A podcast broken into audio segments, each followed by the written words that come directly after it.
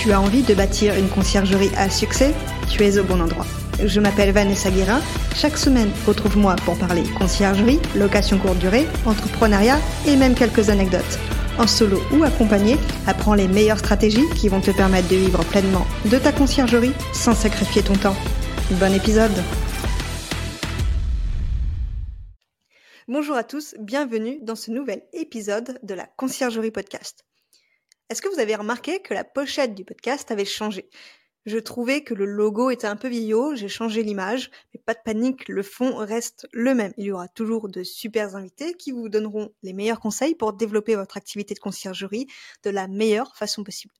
Pour ceux qui nous rejoignent en cours de route, la Conciergerie Podcast, c'est aujourd'hui 72 épisodes depuis 16 mois avec des invités variés qui partagent leur expérience ou leurs outils qui permettent aux gérants de conciergerie de se développer. C'est aussi une newsletter hebdomadaire qui est envoyée chaque jeudi matin aux plus de 800 abonnés fidèles qui reçoivent encore plus de contenu directement dans leur boîte mail. Et pour ceux qui veulent aller plus loin sur du contenu payant, il y a les archives qui regroupe des formations, des épisodes de podcasts privés, les précédentes newsletters et la boîte à outils avec des tarifs négociés des partenaires. Toutes les infos sont dans la description de l'épisode. Aujourd'hui, on va parler d'optimisation d'annonces sur Airbnb avec l'invité du jour, Adlen, qui est un ancien employé d'Airbnb. Il nous dévoile toutes ses stratégies pour gagner en visibilité, en réservation et donc en chiffre d'affaires. On va aborder aussi le sujet des JO et on parlera également du programme Lucky de Airbnb. Sans plus attendre, passons à l'épisode du jour. Bonne écoute. Eh bien bonjour Adelaine, comment vas-tu? Bonjour Vanessa, je vais super bien, merci. Merci Merci en tout cas d'être venu aujourd'hui euh, pour, euh, pour cette interview, sachant que bah, tu as beaucoup de choses à nous dire. Euh, tu es un ancien employé d'Airbnb. Mhm. Est-ce que tu peux te présenter et nous dire en quoi consistait ton poste chez Airbnb? Absolument. Donc je m'appelle Adelaine, j'ai 37 ans, j'ai travaillé chez Airbnb presque 6 ans, que j'ai quitté le 31 décembre dernier, 2023. Donc j'ai rejoint Airbnb en 2018 à la base pour euh, le lancement de, la verticale de, la business verticale hôtel, donc euh, les, boutiques hôtels sur la plateforme Airbnb.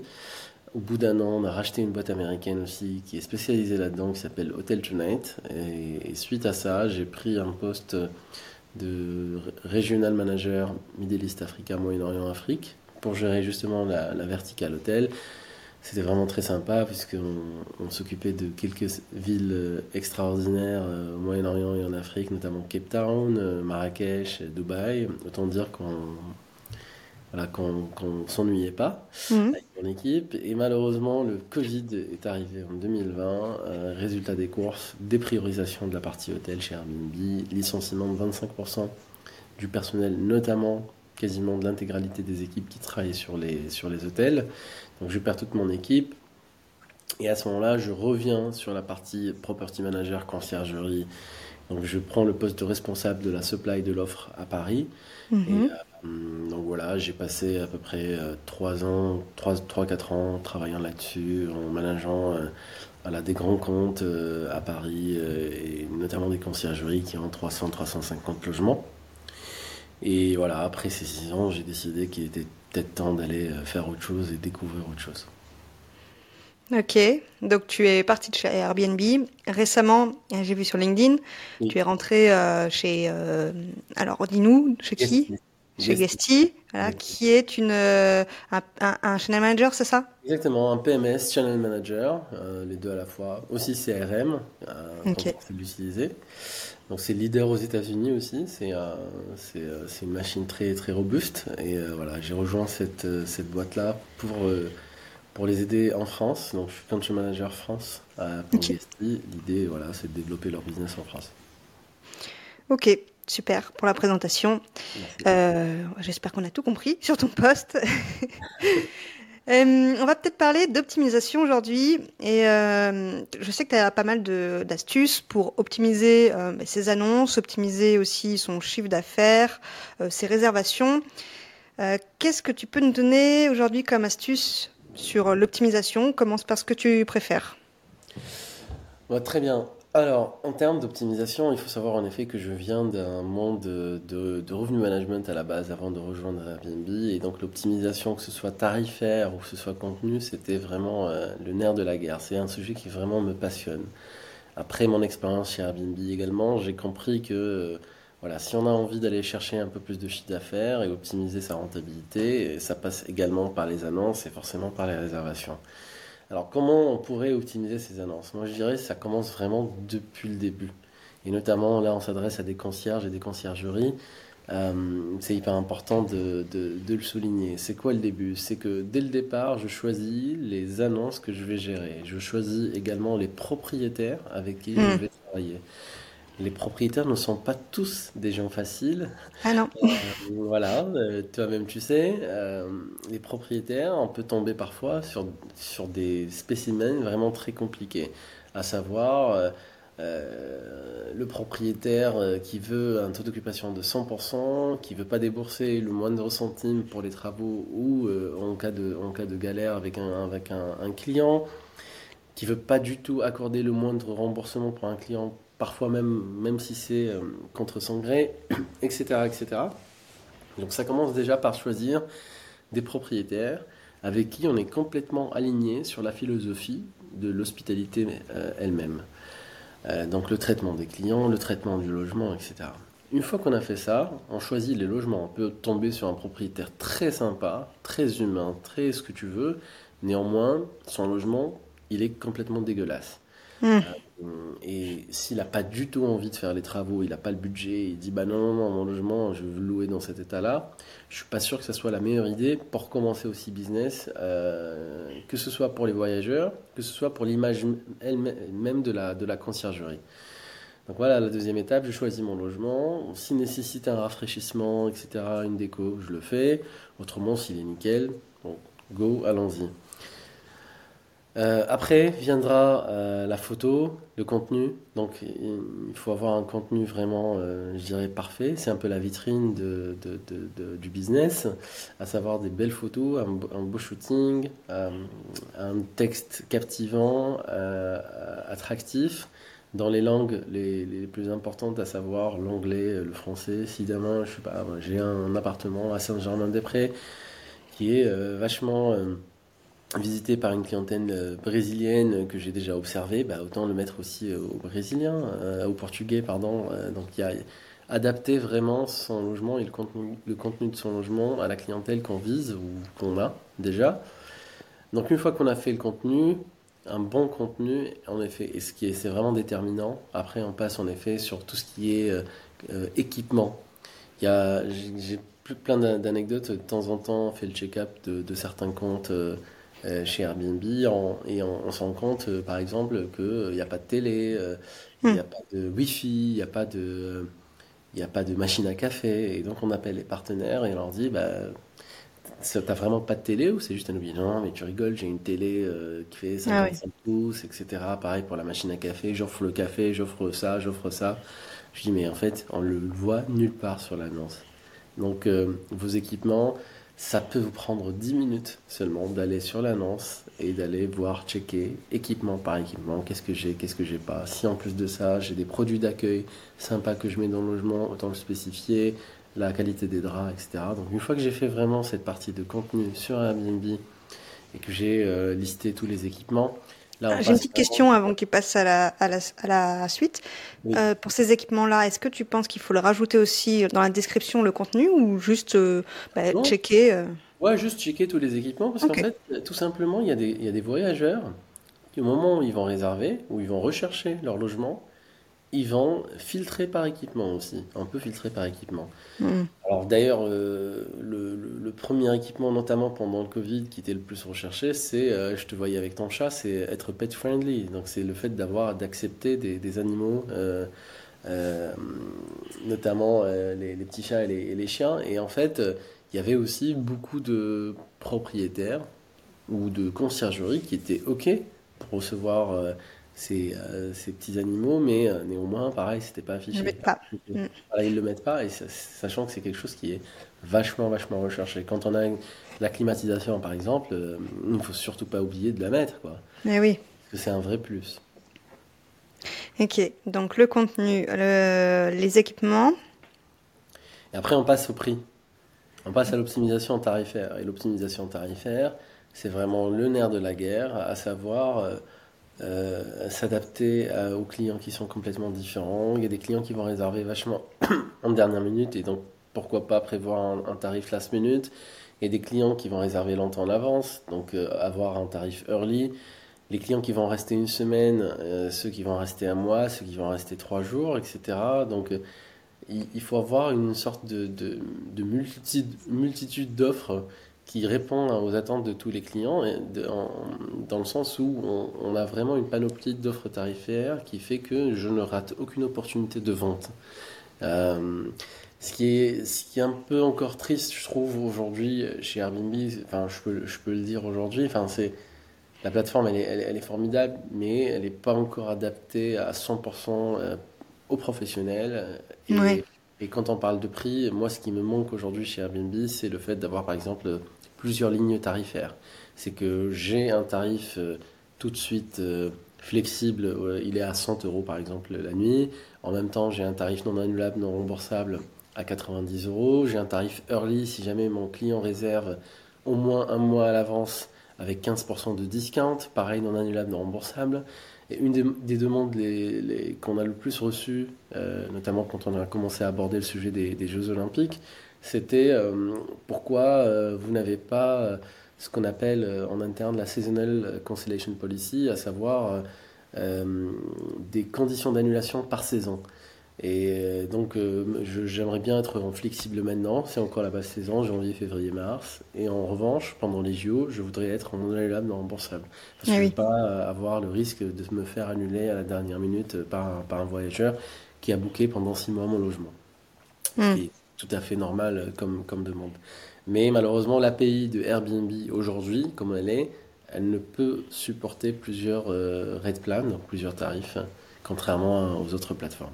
Hmm, oui, parce que par exemple, Booking, je crois, ils le font. Hein. On peut mettre plusieurs tarifs. Hein. Le mobile, le early, le non élève remboursable, le breakfast inclus, euh, etc. Par contre, sur Airbnb, on, peut mettre des règles et du coup, on peut y, ajouter des tarifs peut-être, non?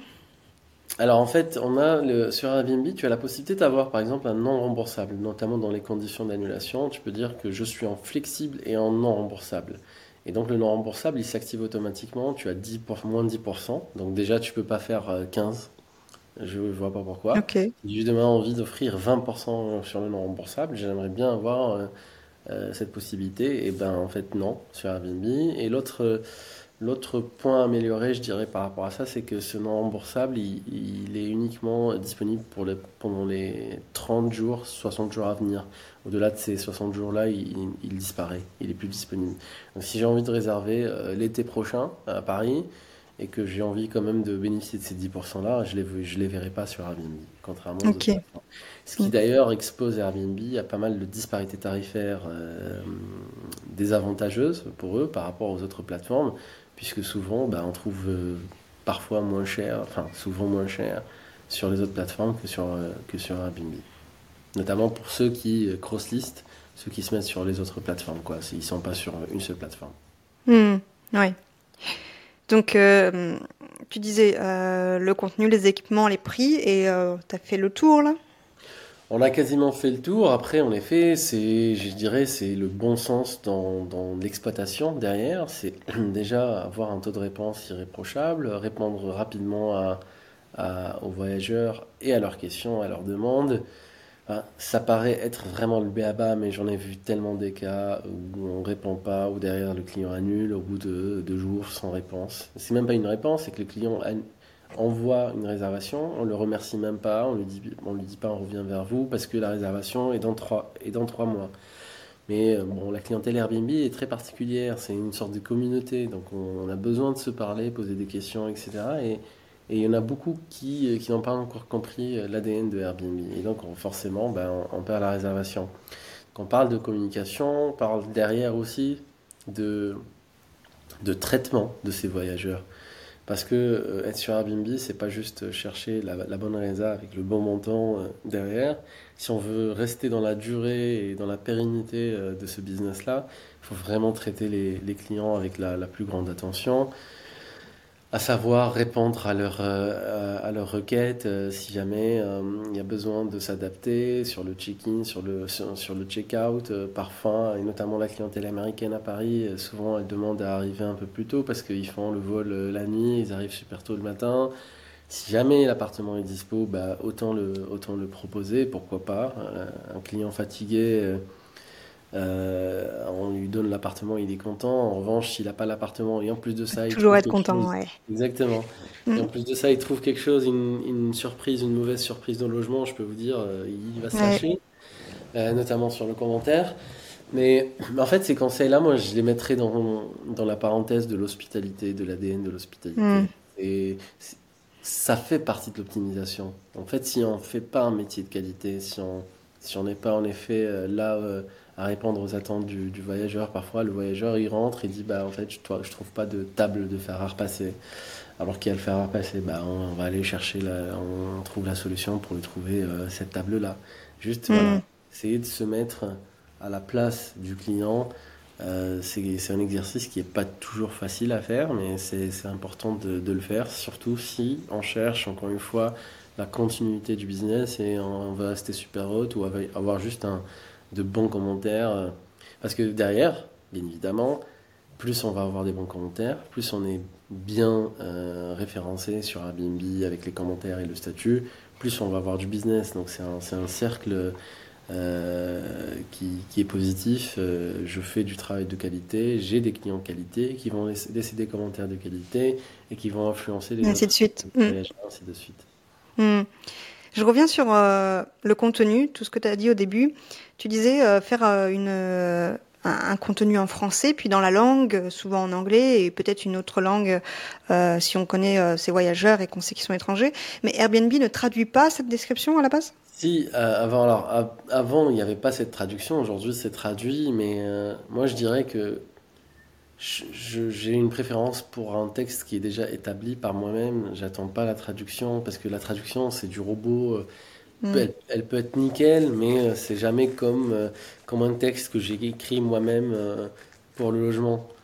Tu, vois ce que je veux dire? Ouais, je vois. C'est pas pareil. Donc on va traduire un peu à la Google des choses qui sont qui sont pas du tout, qui vont pas mettre le logement vraiment en avant comme comme quand c'est moi vraiment qui le raconte. Oui, bien sûr. Voilà, c'est un peu ça. Mais on a fait tout est traduit, les textes, les commentaires, les, questions, tout est traduit. Mm.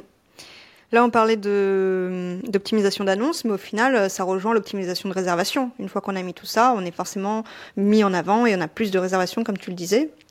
Est-ce que tu vois peut-être d'autres euh, petites euh, optimisations pour les réservations? Alors, pour les réservations, les autres optimisations, moi je vois en effet euh, tout ce qui est technique de revenu management, à savoir les minimum stay, les maximum stay, les close to arrival, donc les pas d'arrivée sur certains jours, je raconte une anecdote qui n'a rien à voir avec, euh, Airbnb, mais quand j'étais dans, l'industrie hôtelière en tant que revenu manager, je travaillais avec un boutique hôtel parisien à, côté de Pigalle, tout beau, tout récent, et en fait on a fait, au bout de la première année d'exercice, on a fait 35% de croissance de chiffre d'affaires. C'était une année exceptionnelle et en fait un des leviers que j'avais utilisé c'était seulement le remplissage et justement ces techniques de remplissage. Je me rappelle, euh, dans l'hôtel, c'était euh, premier arrivé, premier servi. Et ce que j'avais constaté, c'est que tous les mercredis, j'avais des pics de réservation, euh, en tout cas dans l'historique de l'hôtel. J'avais du coup toujours le mercredi qui était rempli à 100%, mais les mardis, ils étaient à 60, 40, les jeudis, etc. Sachant le cœur de semaine à Paris, notamment pour les hôtels, c'est le mardi, mercredi, jeudi.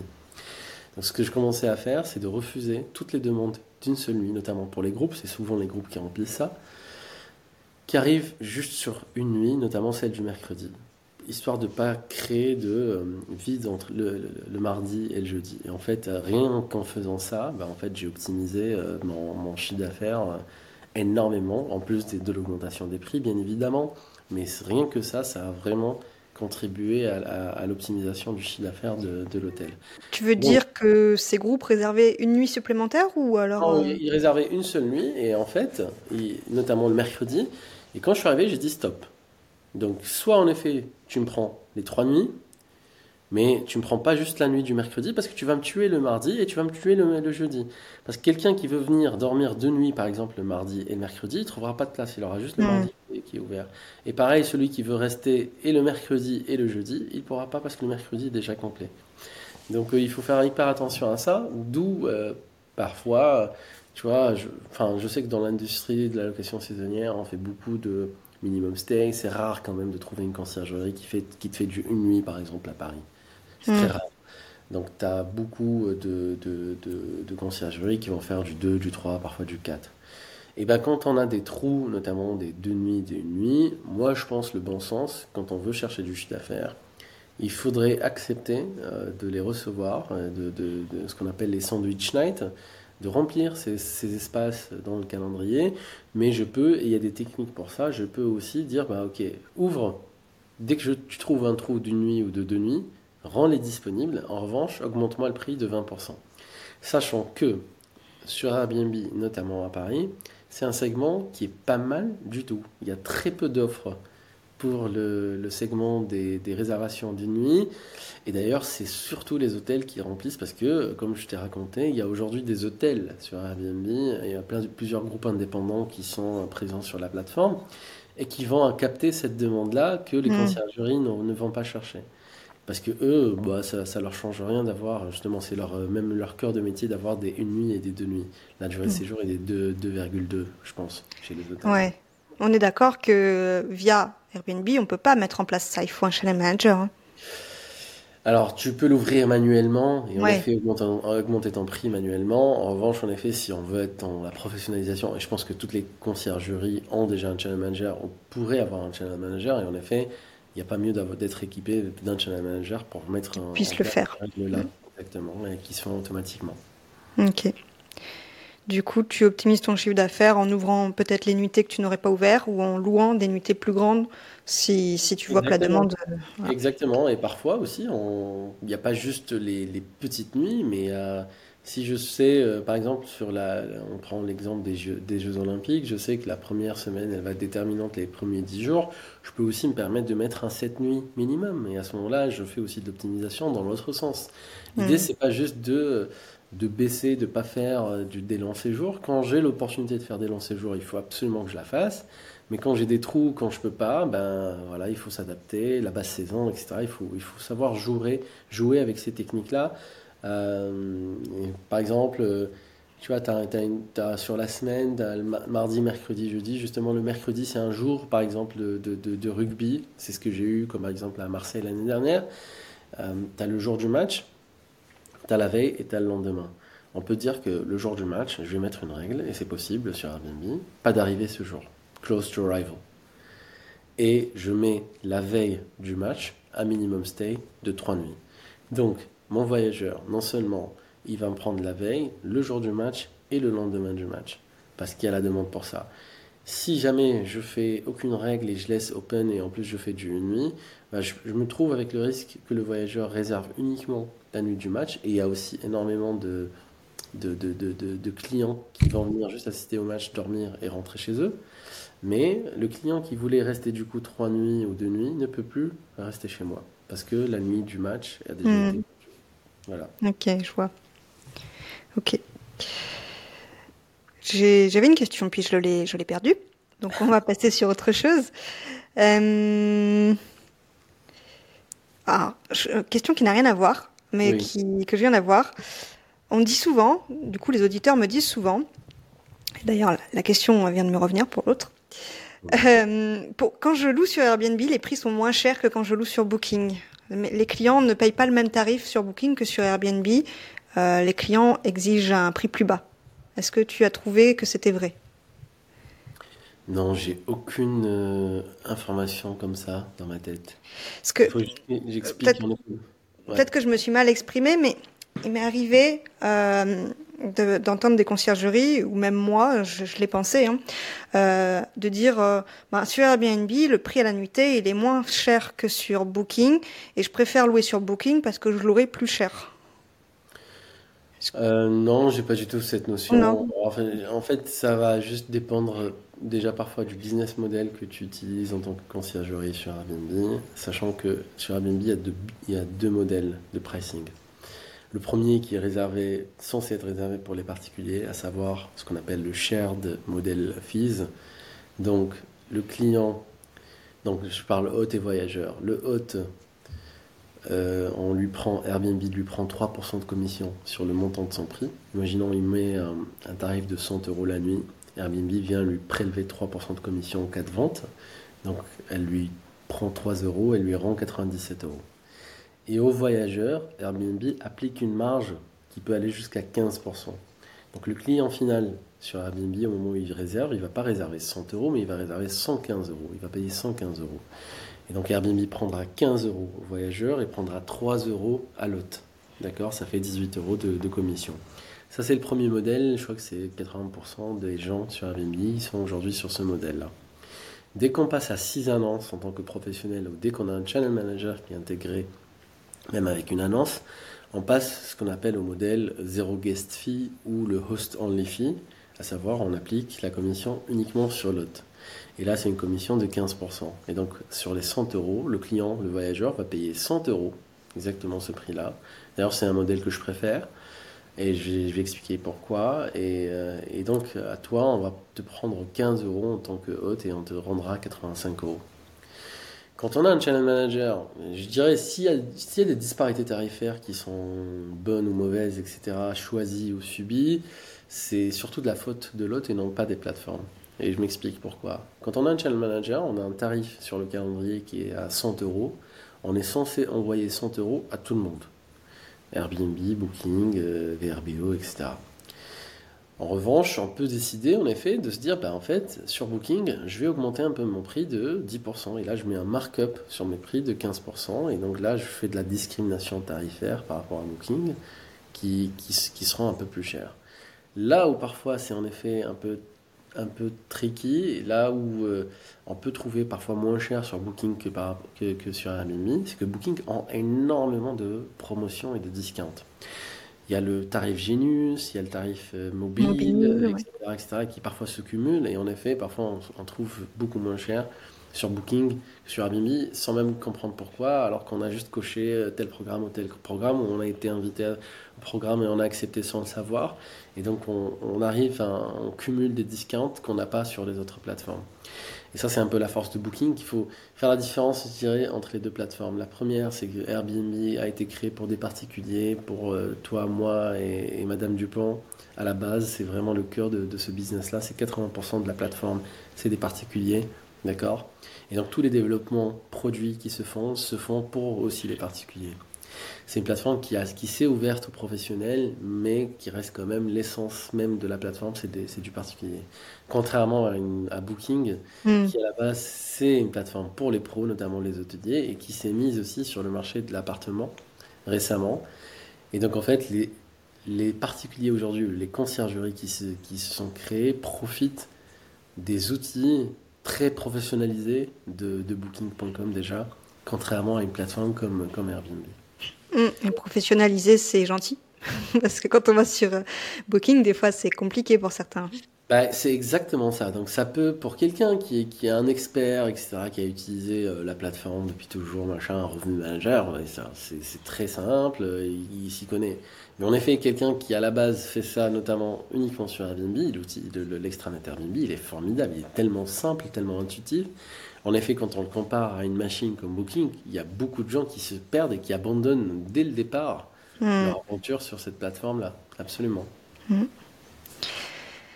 Ok, euh, je te pose la question de tout à l'heure qui m'est revenue. Euh, tu disais, euh, une conciergerie, par exemple, peut louer cette nuit, peut bloquer des jours d'arrivée et autres. Mais pour ça, il faut que la conciergerie en question ait euh, du feedback, que ça, fasse un petit moment, qu'elle qu'elle connaisse son secteur. Comment tu dirais qu'elle peut connaître tout ça si elle se lance? Alors, au moment de se lancer, de toute façon, il n'y a pas mille choix. Il y, a il y a des solutions qui existent sur le marché, notamment RDNA. Je commencerai par ça. Euh, Il y a aussi le fait de parler aux confrères, euh, d'aller voir, passer un peu de temps avec des conciergeries à droite et à gauche, juste pour comprendre le business. Alors, c'est quoi la, durée de séjour moyenne euh, chez vous D'où viennent les clients Qu'est-ce qu'ils cherchent Les appartements 6 couchages, 4 couchages, qu'est-ce qui marche le plus Les studios, à, à peu près à quel, à quel prix tu les loues, etc. Il y a aussi l'observation directement sur, sur la plateforme. Mais en effet, le mieux, c'est de commencer, euh, si on a vraiment envie d'avoir de la data, il y a, RDNA pour ça.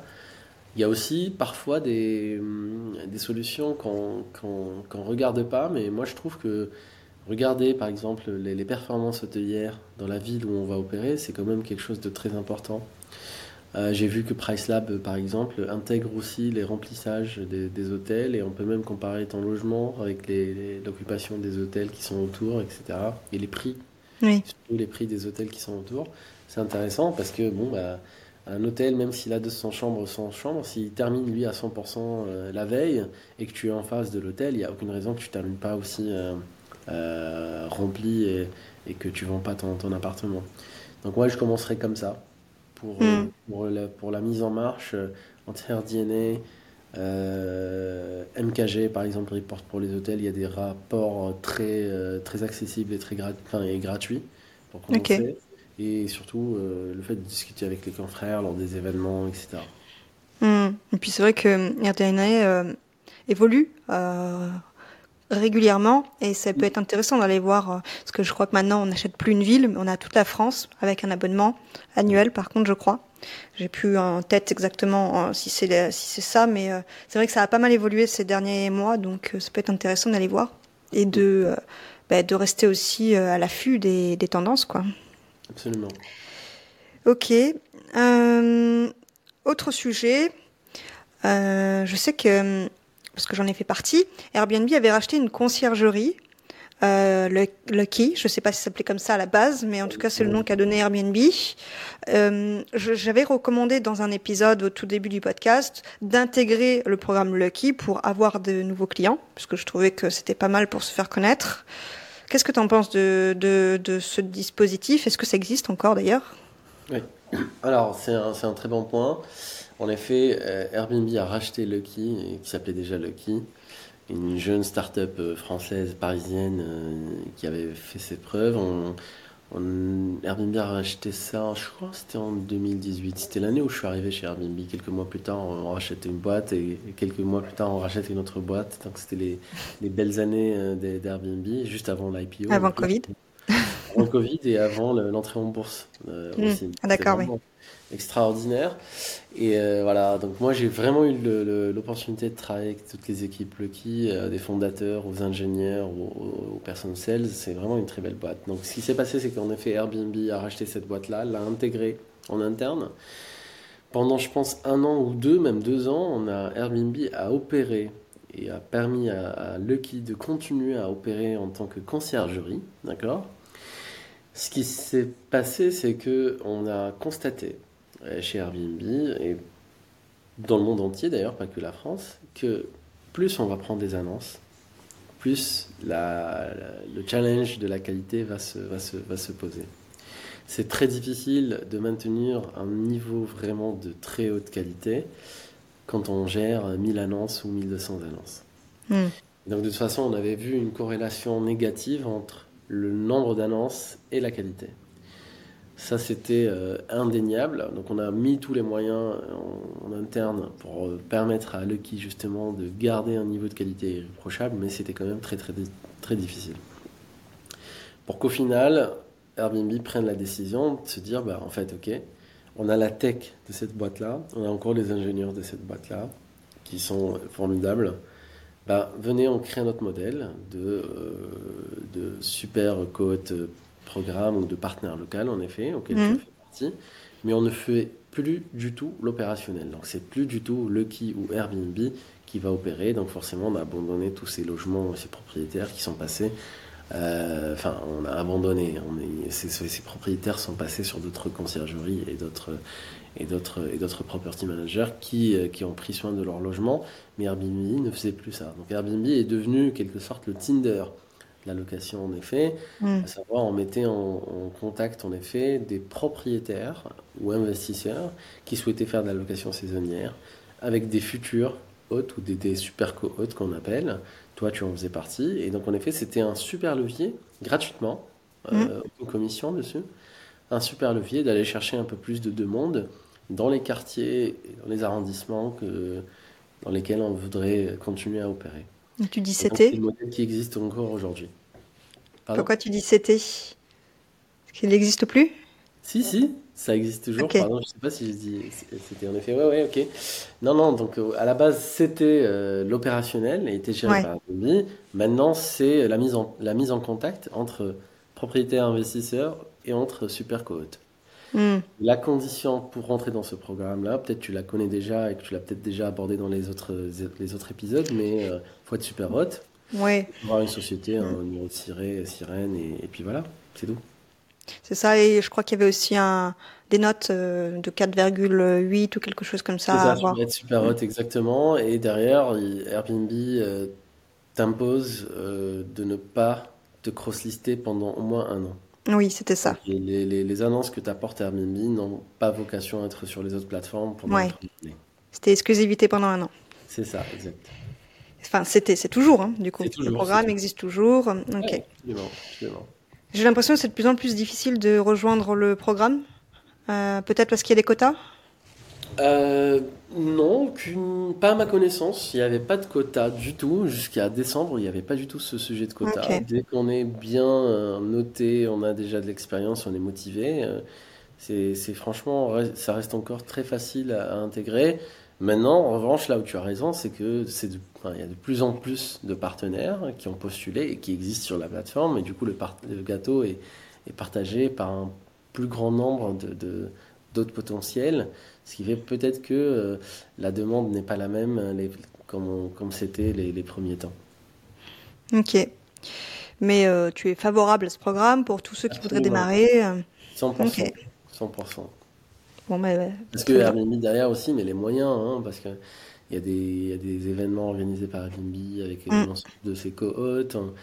Ils viennent au bureau, euh, on fait intervenir des experts aussi euh, de, de, de, de l'industrie au profit de ses co-hôtes. Dès qu'il y a des nouveautés, il y a un accès aussi direct au- avec les market managers sur Slack, etc.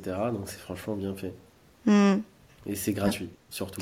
C'est surtout, euh, ouais, c'est surtout un bon point. Et surtout, j'ai remarqué que bah, quand on met ch- recherche peut-être conciergerie et la ville, bah, Airbnb sort toujours dans les premiers résultats, puisque du coup ils mettent de la publicité et ça permet de se faire, euh, bah, de se faire connaître comme ça. Exactement. C'est un levier gratuit, donc autant en profiter. Hmm. Ok. On change de sujet. On part sur euh, les JO qui sont cette année. Oui. C'est quoi ta vision sur les JO?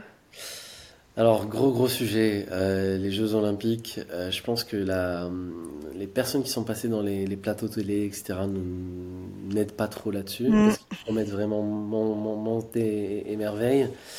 Et, en fait, euh, moi j'avais, on, rigole toujours, on rigolait encore au bureau avec, cette blague-là. On avait vu un- une fois un reportage sur TF1 qui disait, mec, oui, le logement il y a 250, mais pendant les JO, il va te louer au moins 3000 euros ou 2000 euros. Moi, j'ai ma vision, c'est j'ai surtout envie de calmer euh, tout le monde et de leur dire attention, les gars, parce que euh, certes, c'est un, événement extraordinaire qui va s'opérer. Il va y avoir énormément de gens qui vont venir à Paris, mais vous n'êtes pas les seuls. Il y a déjà un parc hôtelier. euh, certes, qui ont vendu euh, aux sponsors, aux journalistes, des contrats directs, etc., mais qui laissent un peu d'espace pour, faire enfin, pour le privilégier la vente en direct et en tarif public. Il y a aussi le parc de la location saisonnière aussi qui explose, donc tout le monde met son logement. Euh, faites l'exercice autour de vous, demandez à vos copains, à vos cousins, à votre famille s'ils vont mettre leur logement à Mm. Paris ou en région parisienne pendant les JO, ils vont tous vous dire oui. J'ai prévu, ouais, je vais faire euh, tel billet, tel billet. Il n'y aura plus un Parisien à Paris à cette Non, période-là, il n'y a plus personne. où ils auront poussé les murs. Exactement. Et en fait, ce qui est intéressant, c'est de comparer la data. La data, elle ne ment pas, les chiffres ne mentent pas. Et on- quand on revient un peu en arrière et on regarde par exemple ce qui s'est passé au JO de Londres, Et en fait, euh, les hôteliers, surtout les hôteliers, ils ont terminé à 75% de taux d'occupation pendant les Jeux Olympiques. Ah oui. Donc, ils étaient quand même vides, enfin, ils n'étaient pas remplis à 100%, avec un prix moyen avoisinant les 300, 350, euh, 50 euros. Ça, c'est les données de MKG, spécialisé dans, l'hôtellerie et qui a accès à toutes ces données-là. Et c'était en effet euh, une manière de dire, bah les gars, attention. J'avais invité, quand j'étais encore chez Airbnb, justement Vangelis Panayotis, fondateur et CEO de, MKG, qui nous a exposé un peu sa vision euh, sur ça. Il est revenu sur tous les JO euh, précédentes, que ce soit à Rio, que ce soit à Moscou et, les autres villes. Et les, dernières à Londres qui sont assez similaires, parce que Londres c'est quand même à côté, mais en fait 75% d'occupation. Donc attention, moi ma vision c'est que ça va être un événement extraordinaire. Si on veut en profiter en tant que conciergerie, on peut faire en effet, euh, on peut optimiser ses tarifs, augmenter les tarifs.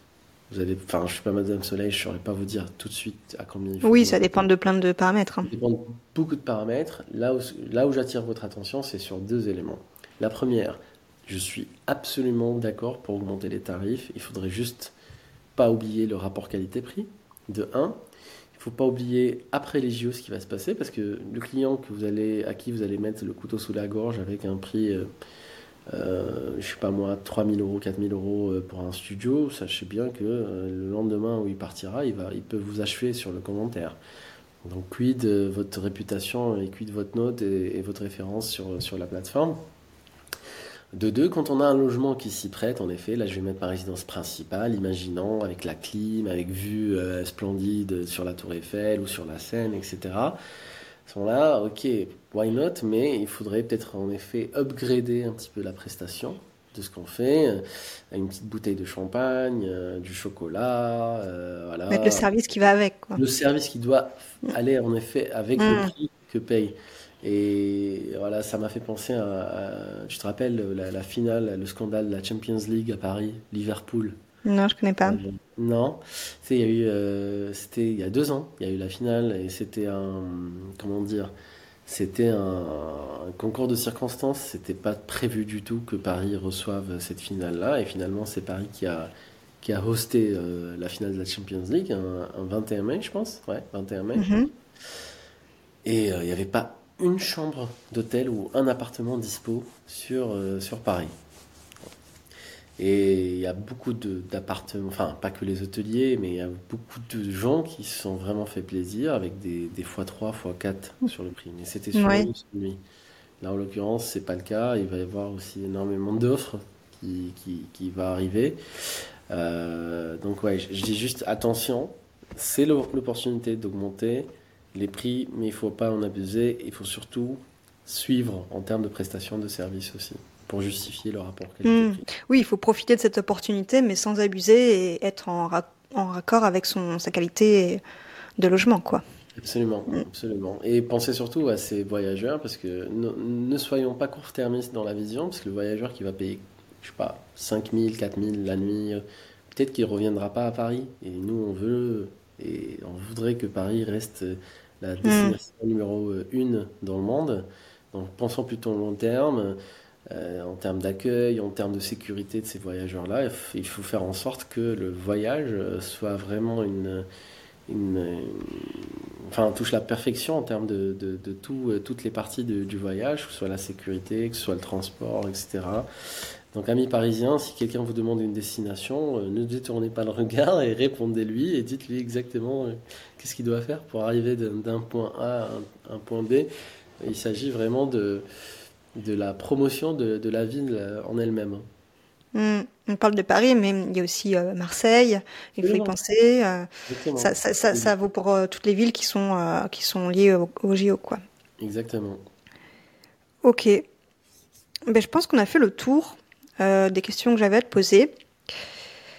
Est-ce qu'il y a une question que tu aurais voulu que je te pose? Est-ce que tu veux rajouter quelque chose?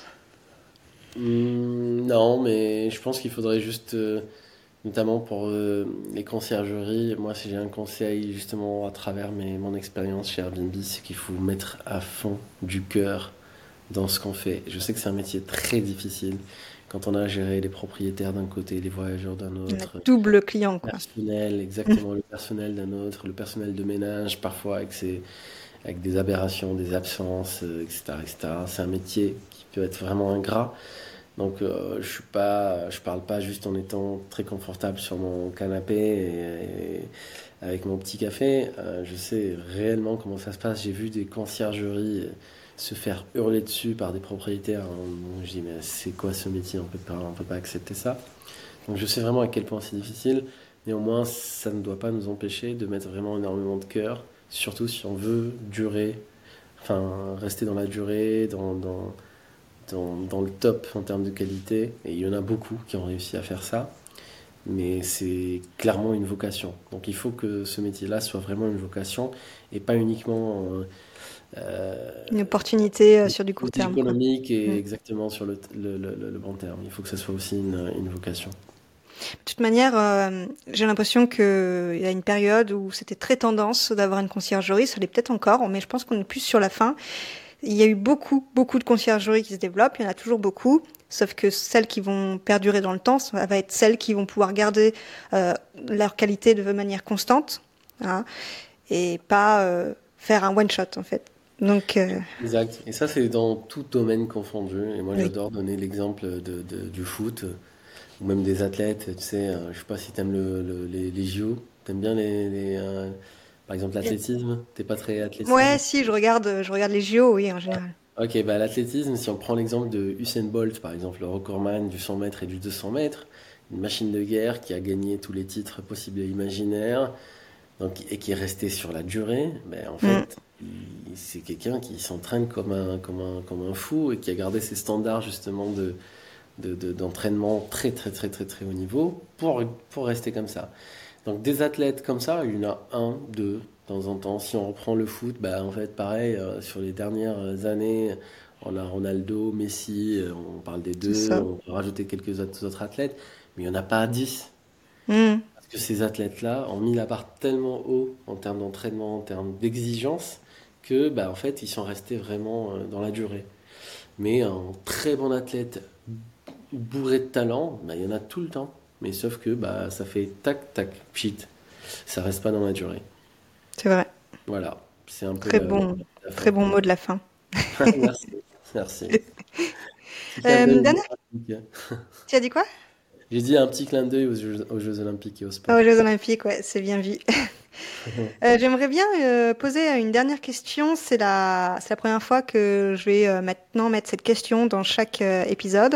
Mhm. Est-ce que tu aurais une personne à me recommander que, sur le podcast qui pourrait venir donner un peu des astuces? Très bonne question. Alors, j'en Je vais dire oui. Hein. Alors, si, si, ça dépend. Tu cherches des concierges donc dans des conciergeries toujours ou Ça peut être des conciergeries ou des personnes qui ont de l'expérience dans un, un, outil qui peut être utile, qui va permettre aux conciergeries de se développer. Alors y, y il y, a une personne à, qui je pense en effet, euh, c'est Grégoire Benoît, c'est un des cofondateurs de Edgar Suite. Donc c'est pas une conciergerie, mais c'est vraiment un opérateur aujourd'hui qui a fait son nom euh, dans, dans, dans l'industrie et qui, qui, qui, change du coup les transforme plutôt les, les bureaux en meublés de tourisme et en, et en hôtel et qui ont réussi à créer vraiment une marque, une belle marque. En plus de ça, le, le il est vraiment humainement extraordinaire. Donc, euh, il adore aussi partager, communiquer, etc. Sur ses... C'est vraiment une belle success story française. Donc, euh, je Intéressant du coup. Je pourrais même te mettre en contact avec lui. Je pense bah, avec plaisir. Il viendra le faire avec grand plaisir. Pour ça, c'est un sujet peut-être qu'on peut-être pas encore abordé, mais ça peut être vraiment intéressant de, de Oui, après, euh, le, sujet du podcast, c'est aider les conciergeries à se développer, mais j'ai déjà fait des hors-séries qui sont liées quand même à, la location ou l'immobilier, donc c'est toujours intéressant. C'est parfait, c'est parfait. Ah. Eh ben, je prendrai le contact avec plaisir, du coup. Ça marche, Vanessa. Bah, merci beaucoup. Ben, merci à toi. Je te souhaite une bonne journée et à bientôt. Pareillement, à bientôt. Au revoir. Et pas si vite, tu as apprécié cet épisode, tu peux le partager à ton entourage ou encore mieux, laisser un avis 5 étoiles sur ta plateforme d'écoute préférée et un commentaire. Je te dis à bientôt